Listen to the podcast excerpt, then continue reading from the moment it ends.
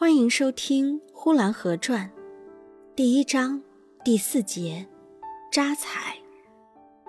其余的东二道街上还有几家扎彩铺，这是为死人而预备的。人死了，魂灵就要到地狱里边去。地狱里边，怕是他没有房子住，没有衣裳穿，没有马骑。活着的人就为他做了这么一套，用火烧了。据说是到阴间就样样都有了，大至喷钱兽、聚宝盆、大金山、大银山，小至丫鬟使女、厨房里的厨子、喂猪的猪倌，再小至花盆、茶壶、茶杯、鸡鸭鹅犬，以至窗前的鹦鹉，看起来真是万分的好看。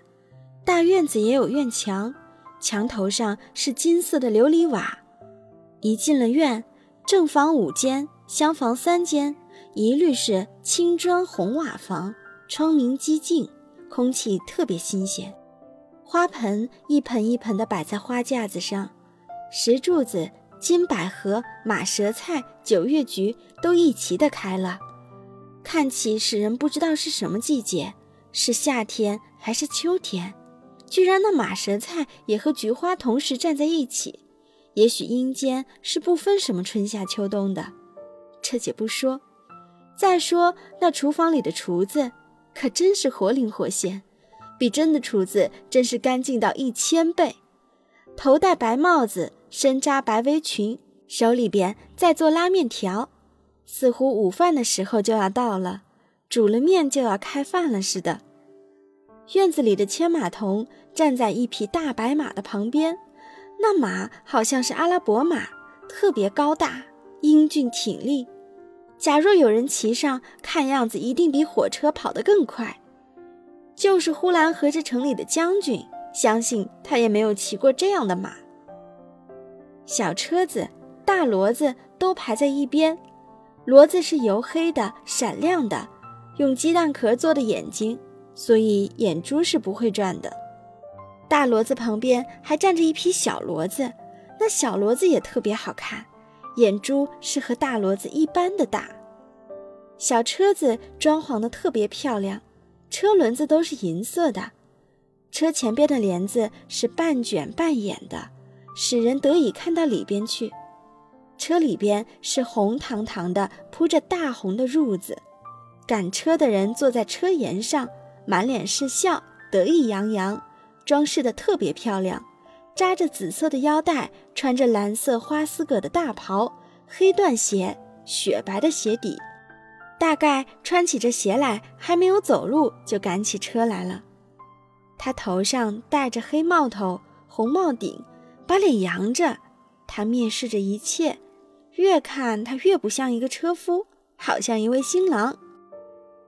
公鸡两三只，母鸡七八只，都是在院子里边静静的啄食。一声不响，鸭子也并不呱呱的乱叫，叫得烦人。狗蹲在上房的门边，非常的守直，一动不动。看热闹的人，人人说好，个个称赞。穷人们看了这个，竟觉得活着还没有死了好。正房里，窗帘、被格、桌椅板凳，一切齐全。还有一个管家的，手里拿着一个算盘在打着。北烧锅欠酒二十二斤，东乡老王家昨借米二十担，白旗屯泥人子昨送地租四百萨吊，白旗屯二傻子共欠地租两千吊。这以下写了个四月念八日。以上的是四月念七日的流水账，大概念八日的还没有写呢。阴间欠了账也是马虎不得的，也设了专门的人才，即管账先生一流的人物来管。同时也可以看出来，这大宅子的主人不用说就是个地主了。这院子里边一切齐全，一切都好，就是看不见这院子的主人在什么地方，未免的使人疑心。这么好的院子而没有主人了，这一点似乎使人感到空虚、无着无落的。再回头一看，就觉得这院子终归是有点两样。怎么丫鬟、使女、车夫、马童的胸前都挂着一张纸条？那纸条上写着他们每个人的名字。那漂亮的车夫的名字叫长鞭，马童的名字叫快腿，左手拿着水烟袋，右手抡着花手巾的小丫头叫德顺，另一个叫顺平，管账的先生叫妙算，提着喷壶在浇花的使女叫。